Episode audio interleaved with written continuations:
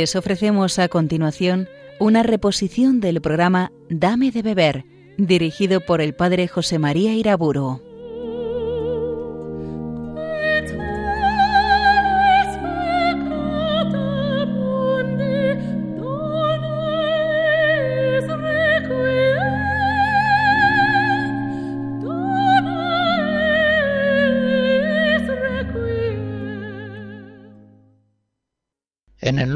Padre, del Hijo y del Espíritu Santo. Señor, danos de beber de tu Espíritu. Danos de beber tu palabra divina, vivificante. Danos, Señor, tu luz y tu verdad. ¿Qué entendemos por espiritualidad? O si se quiere, en un término un poco más académico, ¿qué entendemos por teología espiritual? El estudio de los caminos del espíritu al paso de los siglos ha sido llamado con nombres diversos. Se ha llamado ascética, mística, teología ascética mística. Actualmente se habla sobre todo de teología espiritual o de un término que viene a ser equivalente, espiritualidad, sin más. Mística es una palabra de origen griego que viene a sugerir lo misterioso, lo que es secreto. En el siglo XVI, por ejemplo, San Juan de la Cruz entiende la teología mística como una sabiduría secreta, infundida en el alma por el espíritu, a oscuras del entendimiento y de las otras potencias naturales el libro segundo de la noche, capítulo 17. También la palabra ascética es palabra griega, que significa el esfuerzo metódico para adiestrarse física o espiritualmente en algo. En el caso de la ascética cristiana, ejercitarse en los caminos de la perfección evangélica. En todo caso, teología espiritual es el término más usado, el que emplea el Concilio Vaticano II, por ejemplo, y el que se usa en los documentos eclesiásticos de nuestro tiempo. Recordaremos en primer lugar que la teología es un árbol único, es una ciencia, y como tal tiene una unidad formal es como un árbol que tiene muchas ramas. Junto a la Cristología encontraremos el Tratado de la Gracia, el de la Iglesia, la Eclesiología, los otros tratados dogmáticos, la teología moral y por supuesto en primer lugar los tratados exegéticos que estudian la Sagrada Escritura y entre todas esas ramas del árbol único de la teología, la espiritualidad, la teología espiritual, es una parte más de ese árbol único. Podemos definir, pues, la espiritualidad como una parte de la teología que estudia el dinamismo de la vida sobrenatural cristiana, con especial atención a su desarrollo perfectivo y a sus connotaciones psicológicas y metodológicas. Explico un poquito esta definición. Al estudiar en teología, por ejemplo, la oración, la teología dogmática estudiará su posibilidad, la posibilidad de que haya un diálogo entre el hombre y Dios. La teología moral nos afirmará la conveniencia, la necesidad de la oración. Pero será la teología espiritual, será la espiritualidad la que considere y describa la dinámica perfectiva de la oración cristiana, las fases típicas de su desarrollo, las connotaciones psicológicas de la oración en el creyente, así como describirá los métodos para ejercitarse en la oración y crecer en ella. Según esto que digo, la teología espiritual ya se ve no solamente se deduce de los principios doctrinales, la Sagrada Escritura, el Magisterio, la teología dogmática, se deduce también de los datos experimentales atesorados por las generaciones cristianas y muy especialmente por los santos. Efectivamente, los santos de Cristo son testigos sumamente fidedignos de los verdaderos caminos del Señor. Esta expresión camino del Señor la encontramos en Hechos 18. Y los santos nos indican por dónde va y cómo hay que andar ese camino. Si queremos, pues, conocer cómo obra normalmente el Espíritu Santo en los cristianos, estudiemos con atención las vidas y los escritos de los santos, pues ellos fueron hombres perfectamente dóciles a la acción divina del Espíritu. Lo digo de otro modo, la espiritualidad cristiana verdadera es aquella que en la práctica hace santos a quienes la siguen. El árbol bueno da buenos frutos, el árbol malo los da malos. Por eso, camino cierto de perfección cristiana es aquel que de hecho conduce a ser perfecto como el Padre Celestial es perfecto. Y por el contrario, son falsas aquellas espiritualidades que no conducen a la perfecta santidad, sino que producen en el cristiano y en la comunidad cristiana confusión, dudas, cansancio, pecados, amargura, egoísmo y por supuesto infecundidad apostólica. Repito, aplicando al tema de la espiritualidad verdadera y la falsa, que todo árbol bueno da buenos frutos y todo árbol malo da frutos malos. Por los frutos, pues, los conoceréis.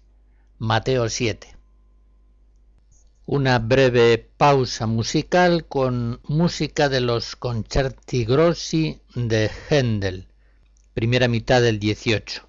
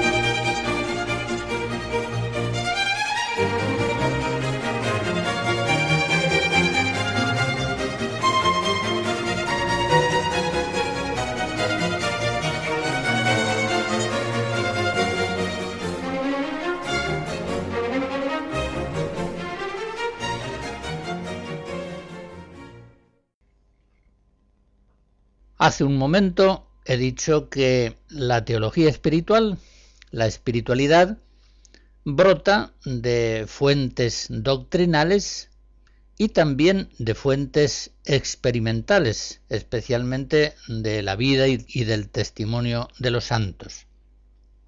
Por eso ahora podemos preguntarnos, en la teología espiritual, ¿debe prevalecer el principio doctrinal o más bien los datos experimentales. Ciertamente, si la doctrina es verdadera y la experiencia espiritual es genuina, no podrá haber contradicción alguna entre una y otra.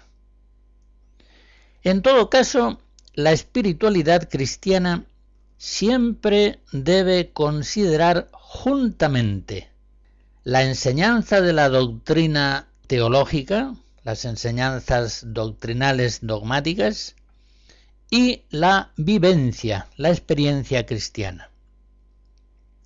Si la teología espiritual opta por la experiencia y deja a un lado la doctrina teológica, queda entonces reducida a un fideísmo experimentalista, experiencial, sujeto a las modas cambiantes y muy pendiente de los subjetivismos arbitrarios, es decir, quedaría sujeta al error, sencillamente.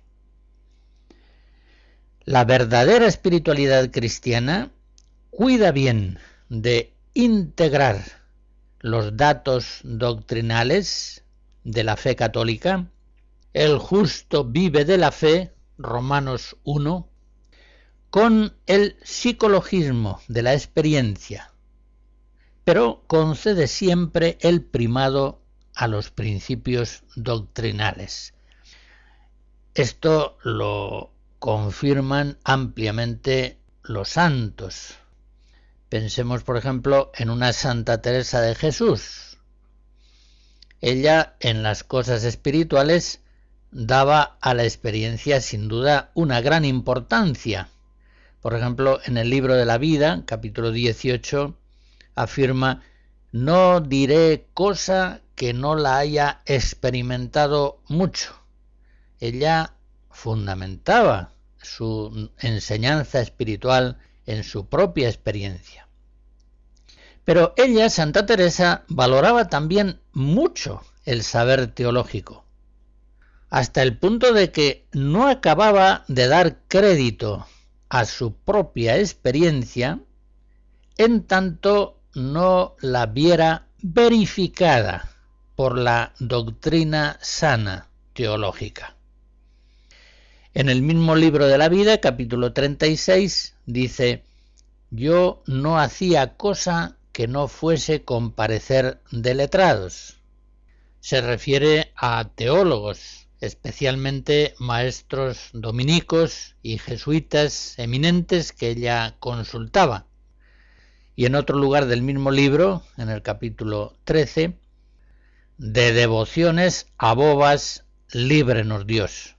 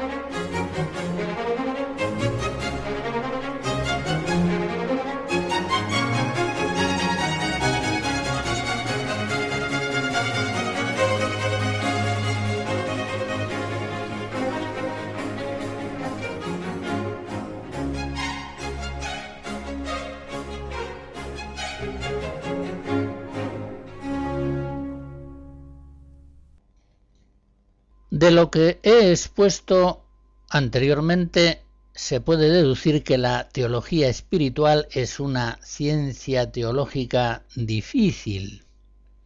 Y es difícil por varias razones fáciles de entender. En primer lugar, la espiritualidad cristiana, la teología espiritual, es difícil por la multiplicidad de sus fuentes naturales, entran en ella datos de la psicología, de la pedagogía, etc.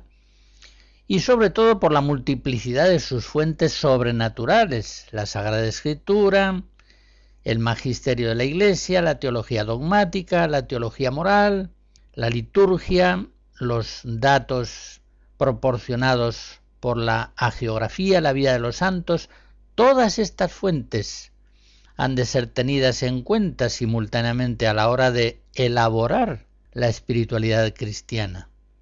Y esto no es tan fácil, pero en todos esos tratados se está apoyando la espiritualidad.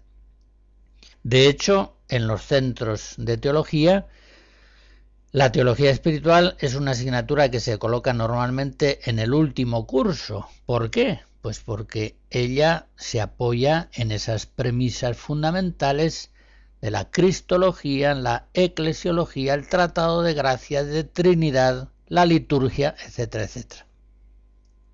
Pero en segundo lugar, la teología espiritual no solamente es difícil ciencia por la multiplicidad de sus fuentes, sino también por la delicadeza inefable de su objeto.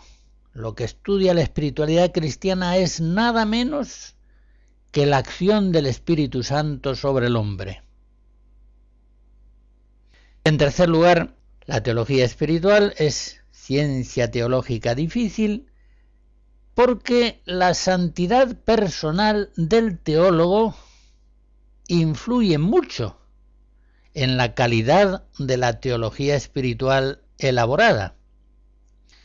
Ya comprenden ustedes que es difícil en temas de espiritualidad llegar al conocimiento de realidades espirituales que no se han experimentado ni siquiera inicialmente.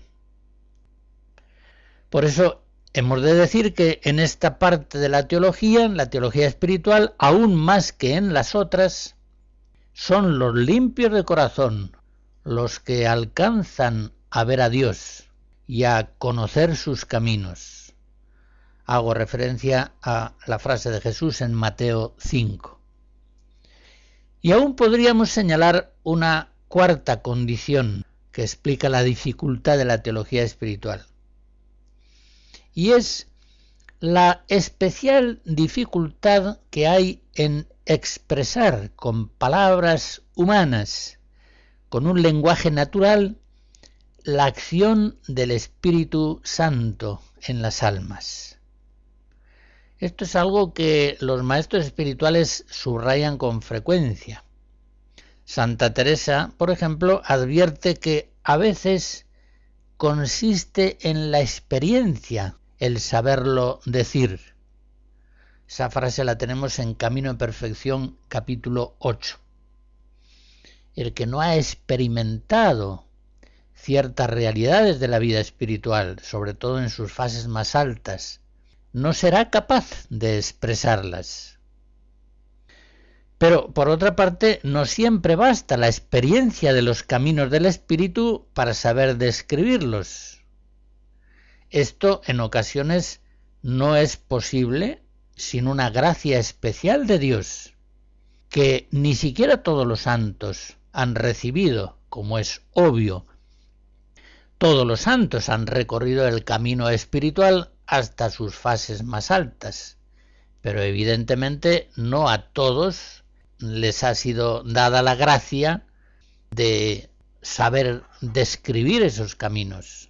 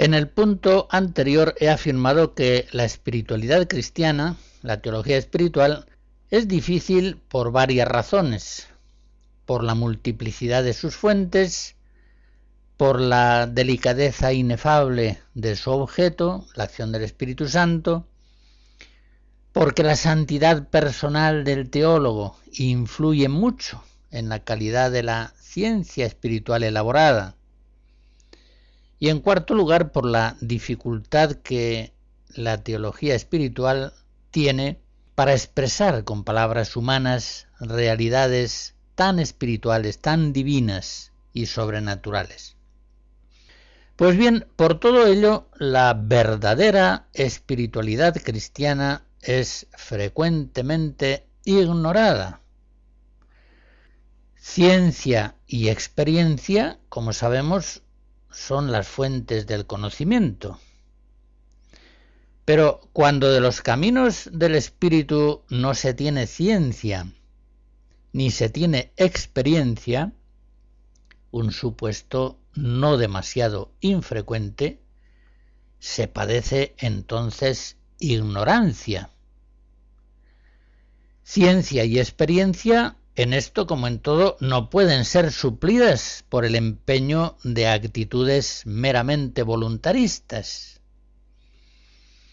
El que aspira a transfigurarse con Cristo en la cima del monte de la perfección evangélica, para llegar hasta allá arriba necesita procurarse buenos planos, una buena doctrina verdadera, necesita también muchas veces ayudarse de guías experimentados, lo que llamamos maestros espirituales. El que va a ascender un monte, eso es lo que se procura en primer lugar, unos buenos planos y si es posible un buen guía de montaña. Sin plano y sin guía no es fácil que llegue a la cima. O si llega llegará más tarde con más rodeos, con más peligros, más esfuerzos de los verdaderamente necesarios. Y en esto de la ignorancia de la verdadera espiritualidad católica, se dan varios errores y peligros que conviene señalar abiertamente. En primer lugar, la ignorancia en temas de espiritualidad frecuentemente no se reconoce. Es algo muy curioso. La verdad es esta, que laicos y sacerdotes, llegado el caso, reconocen en una reunión, por ejemplo, sin dificultad que no conocen bien la exégesis bíblica o que no están enterados de ciertos datos históricos o litúrgicos o de determinados cánones de la normativa de la Iglesia y sobre esos temas que ignoran consultan a los expertos o buscan en los libros. Sin embargo, cuando surge una cuestión de espiritualidad, la mayoría, laicos o sacerdotes, suele confiar en su propio criterio, como si siempre tuviera acerca de ella ciencia o experiencia, lo cual muchas veces no es cierto, obviamente. Se suele dar con facilidad, por supuesto, que la conciencia la tenemos siempre bien formada y que sabe muy bien discernir lo bueno y lo malo. Los que siendo ignorantes mantienen tal convicción atribuyen normalmente sus males y sus flaquezas a la voluntad.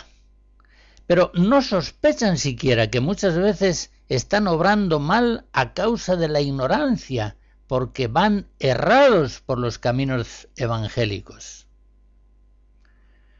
Hay en esta actitud sin duda un desprecio del conocimiento.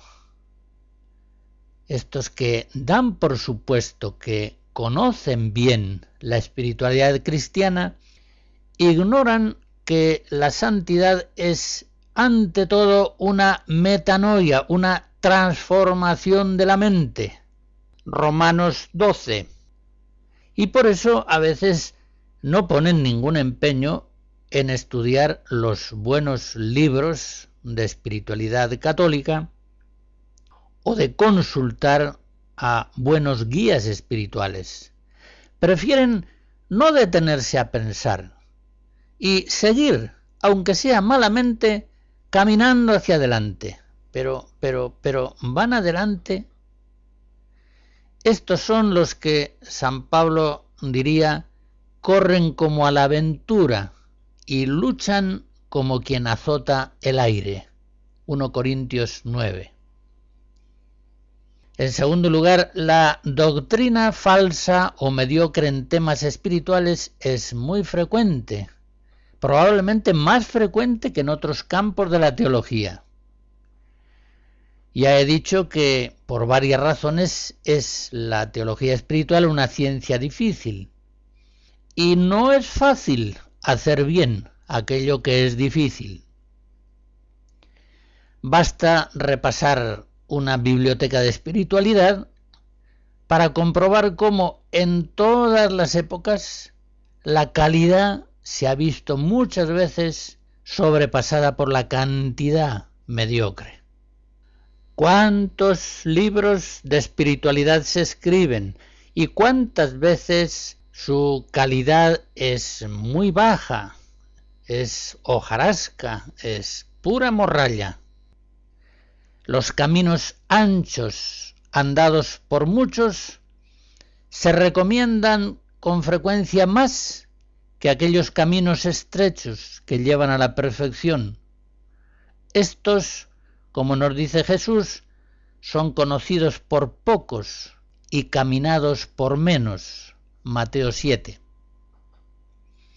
No es raro, por otra parte, en temas de espiritualidad, un subjetivismo arbitrario, que no se interesa por la revelación, por el magisterio, por lo que enseña la teología o por el testimonio de los santos. Tratando, por ejemplo, del tema de la oración, uno dirá, para mí toda actividad buena es oración. Bueno, una opinión. Otro dirá, para mí la verdadera oración es aquietar perfectamente el cuerpo y dejar la mente en total vacío. Otra opinión. Y así cada uno irá manifestando lo que él entiende por oración. En todo caso, unos y otros, aunque difieran en sus opiniones, todos coinciden en que no estudian seriamente la doctrina cristiana sobre la oración, ni consultan a aquellos que la han estudiado y la conocen con verdad. Se contentan todos ellos con seguir acerca de la oración o acerca de cualquier otro tema de espiritualidad sus propios gustos y opiniones. De estos habría que decir aquello de San Pablo en la segunda Timoteo 4, no soportan la doctrina sana, sino que, según sus caprichos, se rodean de maestros que les halagan el oído. Señalaré también que los buenos guías espirituales no abundan, desgraciadamente. El maestro que da unas enseñanzas verdaderas, pero muy generales, ayuda poco al que busca la perfección, aunque sus enseñanzas, como digo, sean verdaderos. Pero el peligro mayor está en los guías ignorantes o malos que no conocen los verdaderos caminos de la perfección evangélica. Si un ciego guía a otro ciego, ambos caerán en el hoyo. Mateo 15. ¿Cuántas veces los maestros espirituales santos, como un San Juan de la Cruz, lamentan la ausencia de guías espirituales competentes? San Juan de la Cruz recomienda mucho mirar en qué manos se pone uno, porque cual fuere el maestro, tal será el discípulo. Esto lo dice en Llama 3, 30 y 31. Y en el mismo sentido, Santa Teresa de Jesús confiesa que siempre fui amiga de letras, aunque gran daño hicieron a mi alma confesores medio letrados, porque no los tenía de tan buenas letras como yo quisiera. Yo he visto por experiencia que es mejor, si son virtuosos y de santas costumbres, que no tengan letras ningunas, porque ni ellos se fían entonces de sí mismos sin preguntar a quien las tenga buenas, ni yo tampoco me fiara de ellos. En cambio, buen letrado nunca me engañó. Esto lo dice en el capítulo quinto de su vida.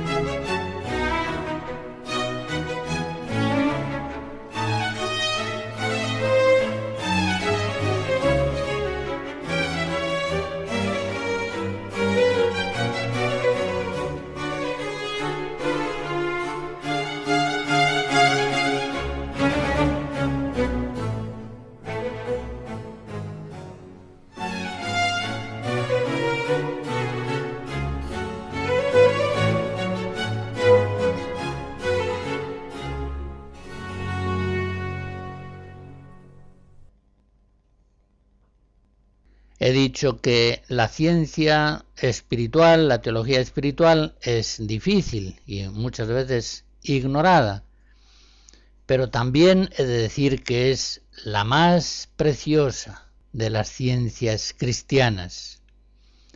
Puede decirse que el árbol único de la teología católica, con todas sus diferentes ramas y tratados, encuentra en la teología espiritual, en la espiritualidad, la floración más hermosa.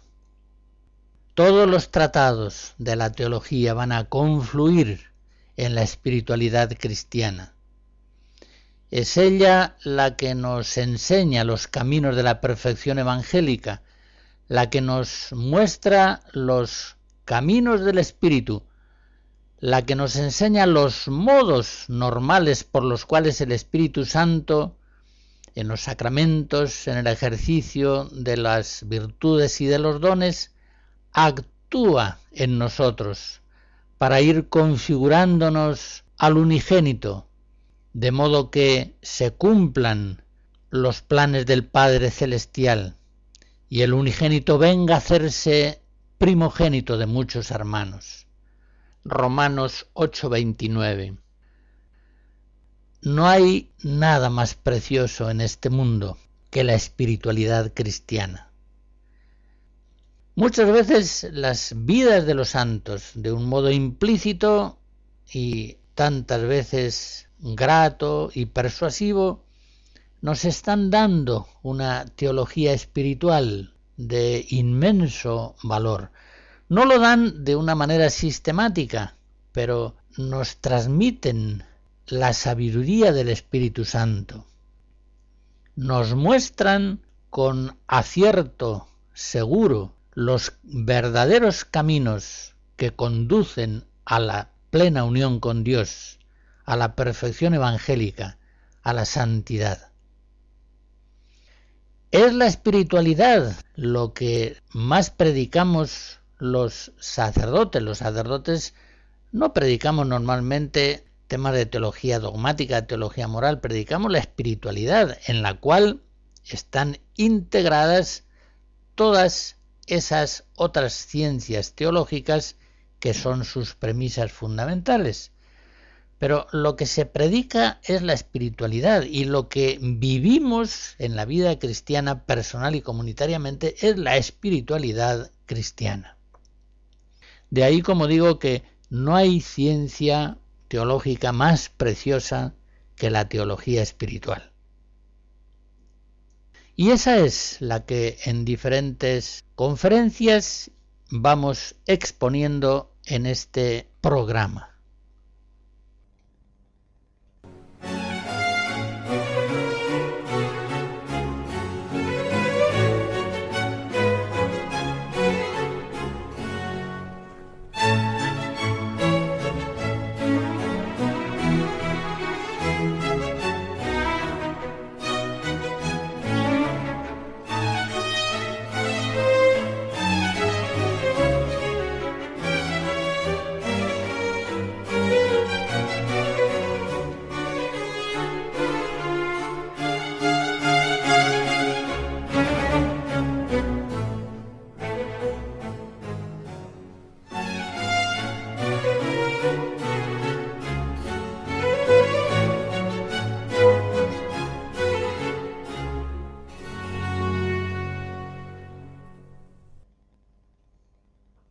Antes de terminar esta exposición breve acerca de lo que es la teología espiritual, he de decir que hay en la Iglesia evidentemente distintas espiritualidades. Podríamos hablar de una espiritualidad católica común y de una serie de espiritualidades cristianas específicas, peculiares. La espiritualidad cristiana fundamental, está claro, es una sola. Si consideramos la santidad, la participación en la vida divina trinitaria, así como los medios fundamentales para crecer en ella. En todos estos sentidos, la espiritualidad cristiana es única. La oración, la liturgia, la abnegación, el ejercicio de las virtudes, todas ellas bajo el imperio de la caridad, van formando la espiritualidad cristiana común. Y en este sentido, el Vaticano II nos dice en la Lumen Gentium número 41 que una misma es la santidad que cultivan en los múltiples géneros de vida y ocupaciones todos los que son guiados por el Espíritu de Dios. Esto es obvio. Pero hemos de añadir que las modalidades de la santidad son múltiples y por tanto las espiritualidades son bastante diversas. Podemos distinguir, por ejemplo, espiritualidades de época, espiritualidad primitiva, patrística, medieval, renacentista. Podemos hablar de distintas espiritualidades atendiendo a los estados de vida espiritualidad laical, sacerdotal, religiosa. Podemos también referirnos a diversas espiritualidades según las dedicaciones principales de las personas, espiritualidad contemplativa, asistencial, misionera, pastoral. Y también puede hablarse de diversas espiritualidades atendiendo a características de escuela puede hablarse y se habla de una espiritualidad benedictina, franciscana, ignaciana, etc. Todas ellas están referidas a un maestro espiritual normalmente santo. Pues bien, la infinita riqueza del Creador, así como se manifiesta en la variedad inmensa de criaturas miles y miles de especies diversas de plantas, de animales, de peces. Así también las infinitas riquezas de Dios Redentor se expresan en esas innumerables modalidades de vida evangélica. El cristiano sin una espiritualidad concreta puede encontrarse a veces en un ámbito espiritual inmenso, un poco a la intemperie. Y cuando por don de Dios este cristiano encuentra una espiritualidad concreta que le es adecuada, según el plan de Dios sobre él, es entonces cuando haya, por decirlo así, una casa espiritual donde vivir, haya un camino concreto por el que andar bajo el impulso del espíritu con más facilidad, con más seguridad y rapidez.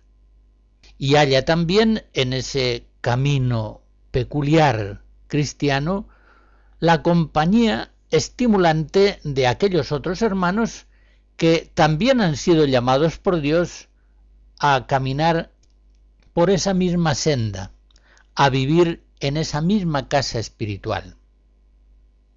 Por eso necesita la Iglesia una espiritualidad común, universal para todos sus hijos, pero también necesita que haya en ella, al menos para algunos, determinadas espiritualidades peculiares.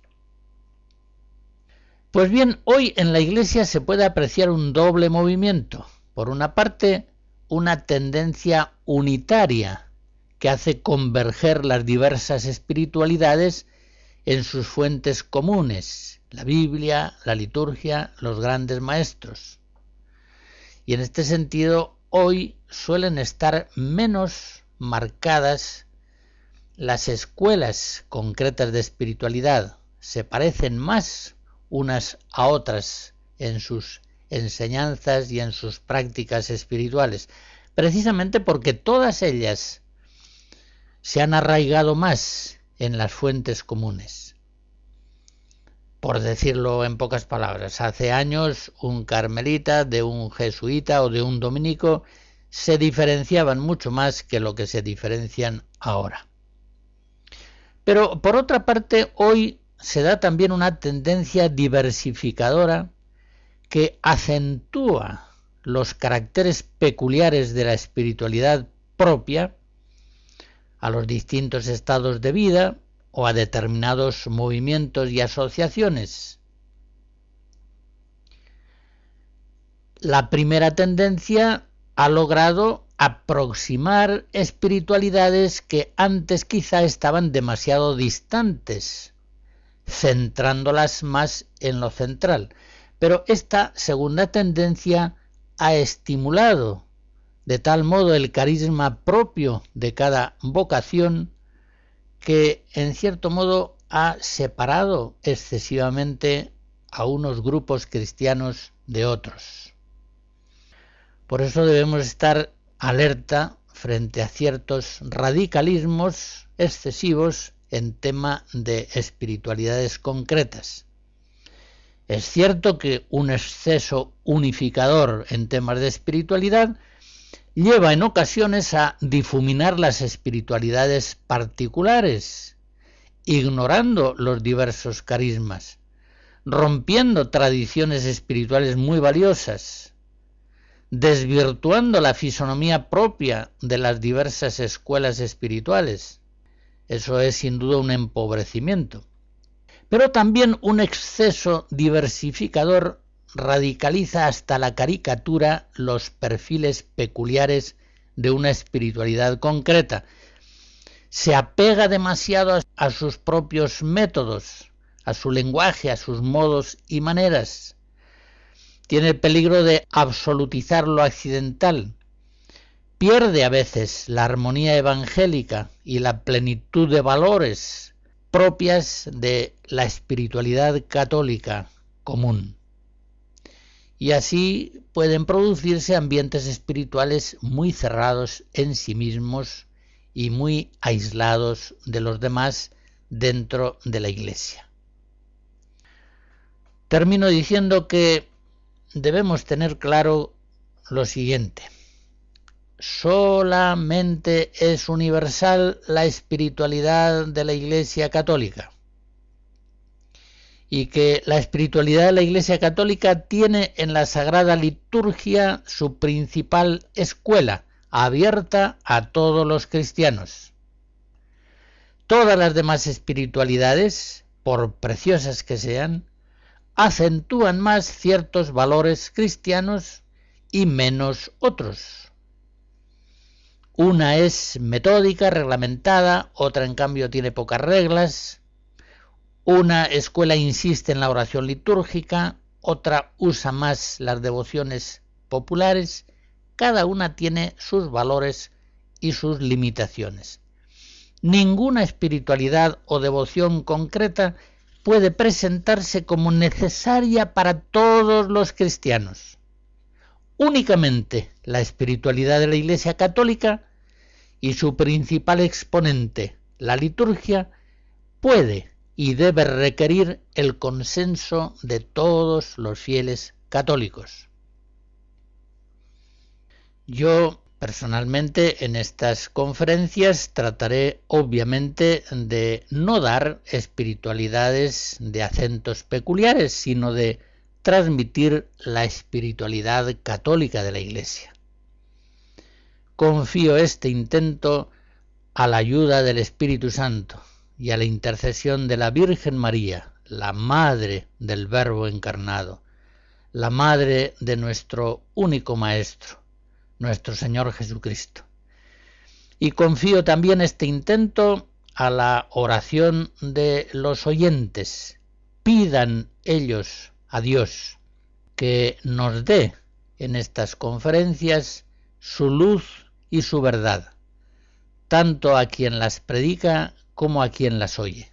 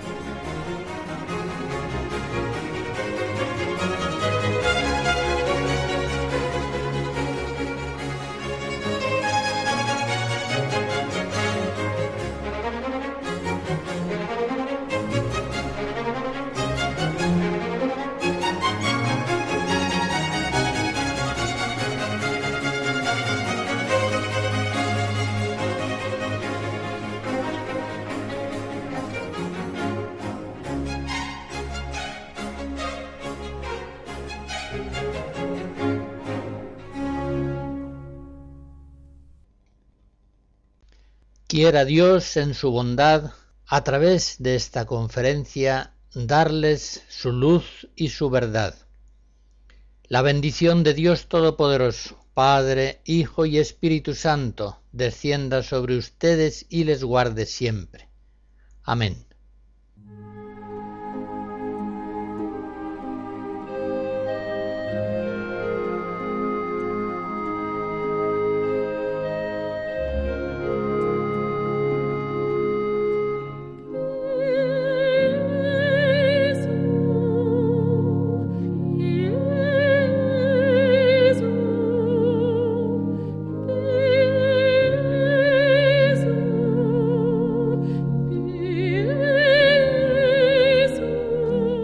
Han escuchado en Radio María una reposición del programa Dame de beber, dirigido por el padre José María Iraburo.